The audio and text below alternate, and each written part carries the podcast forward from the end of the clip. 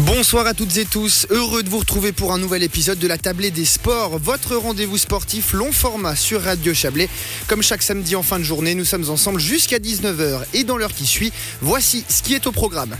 D'ici quelques instants, nous parlerons triathlon et on s'intéressera au Veuvezan Adrien Briffaut. En plein cœur de sa saison, le Vaudois a subi une lourde chute en Coupe du Monde il y a trois semaines. Souffrant de plusieurs blessures, il sera au repos forcé durant en tout cas deux mois. Julien Traxel est allé prendre de ses nouvelles. Dans notre rubrique découverte, il sera question cette semaine de bûcheronnage sportif.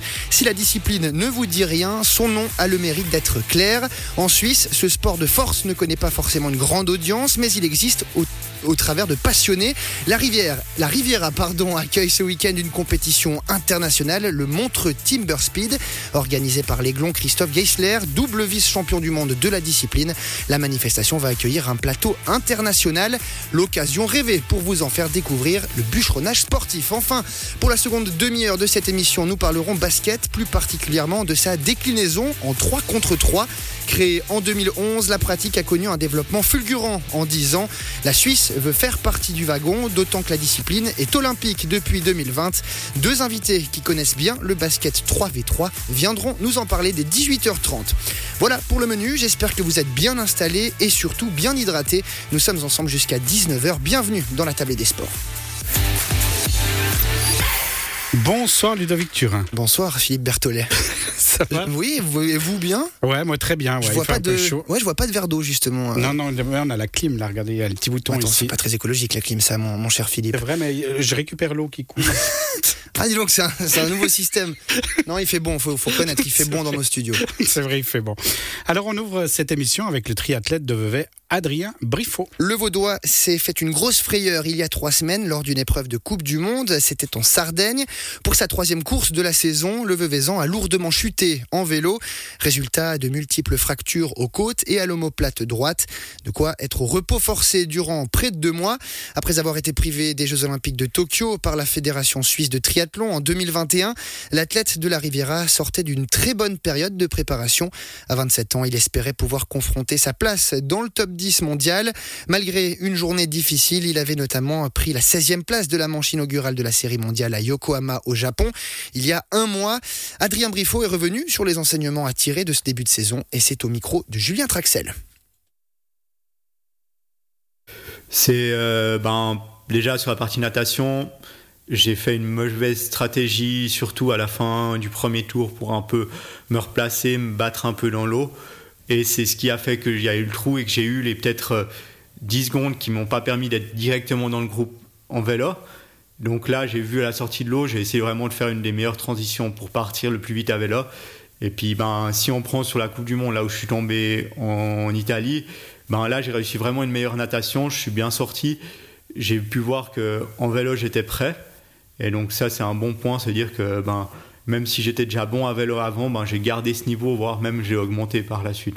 Donc quand même quelques enseignements qui, euh, malheureusement, hein, vous l'avez déjà évoqué, hein, ne vous serviront pas forcément euh, ces prochaines semaines. Il y a eu cette Coupe du Monde en Italie avec euh, cette chute. Bah, Dites-nous-en un petit peu plus, là, comment ça s'est passé et surtout comment vous avez vécu tout ça. Je me sentais bien, je me sentais mieux, j'avais plus de douleur au quadriceps. Il y a eu cette échappée qui est partie, que j'ai juste loupé parce que j'ai eu un petit problème à la transition en accrochant mon casque qui s'est pas bien fermé, donc j'ai dû le refermer, j'ai perdu quelques secondes. Et puis après, je roulais bien dans le groupe. C'est moi qui essayais de prendre les relais, des fois prendre l'initiative, mais le groupe était peu organisé, donc l'échappée a pris du temps. Et en fait, dans le dernier tour, donc à 3 kills de l'arrivée, même moins, euh, je pense 2 kills de l'arrivée, dans la dernière descente, qui est une descente où on arrive à des vitesses de 70 km/h, voire plus, ben là, on est parti beaucoup plus vite. Et puis, j'étais trop à l'intérieur et en fait, je suis sorti à l'extérieur. Et puis, en fait, j'ai fini dans, dans l'herbe et un mur est à côté. J'ai une omoplate cassée, j'ai des côtes cassées. Je pense que, ouais, trois mois après la chute, je vais pouvoir reprendre euh, les compétitions, ce qui veut dire, je pense, j'espère, euh, début septembre, pouvoir reprendre la série mondiale en fin d'année pour euh, finir la saison, on espère, de toute beauté. C'est euh, la première grosse blessure hein, de votre carrière, celle en tout cas qui vous arrête vraiment le plus longtemps. Comment vous gérez justement cette phase difficile où c'est compliqué de s'entraîner, où il faut un peu prendre son mal en patience?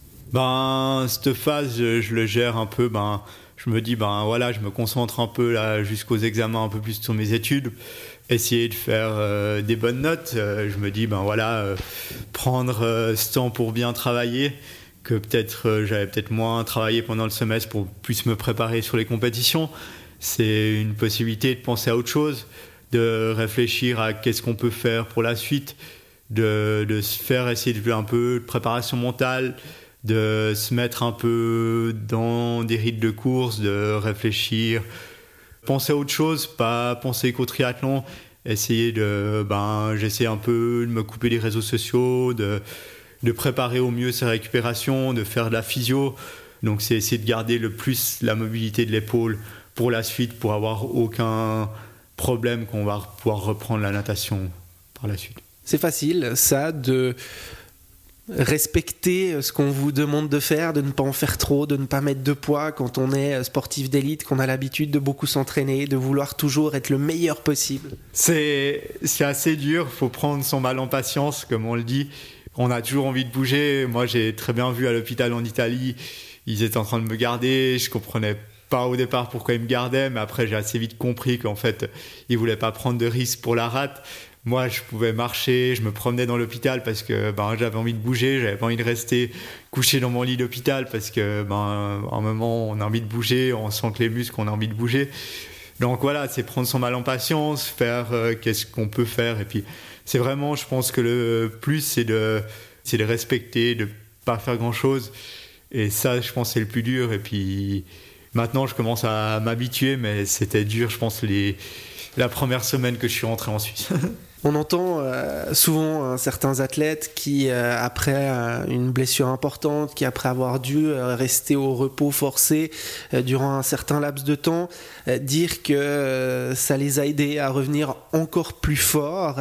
Ça, c'est une vraie volonté de revenir encore meilleur au moment où vous pourrez revenir à la compétition. Ben oui, mon but, c'est vraiment de revenir et de montrer dès que je reviens que je suis encore plus fort. Donc, c'est vraiment réfléchir et de se dire, ben, tout ce qu'on fait maintenant, c'est pas du travail qui est, qui est mis de côté, c'est tout du travail qui va pouvoir nous apporter pour la suite. Et je pense que mentalement, ça peut nous apporter plus parce que ça va nous prendre conscience, ben voilà, ces aspects, ça nous apporte.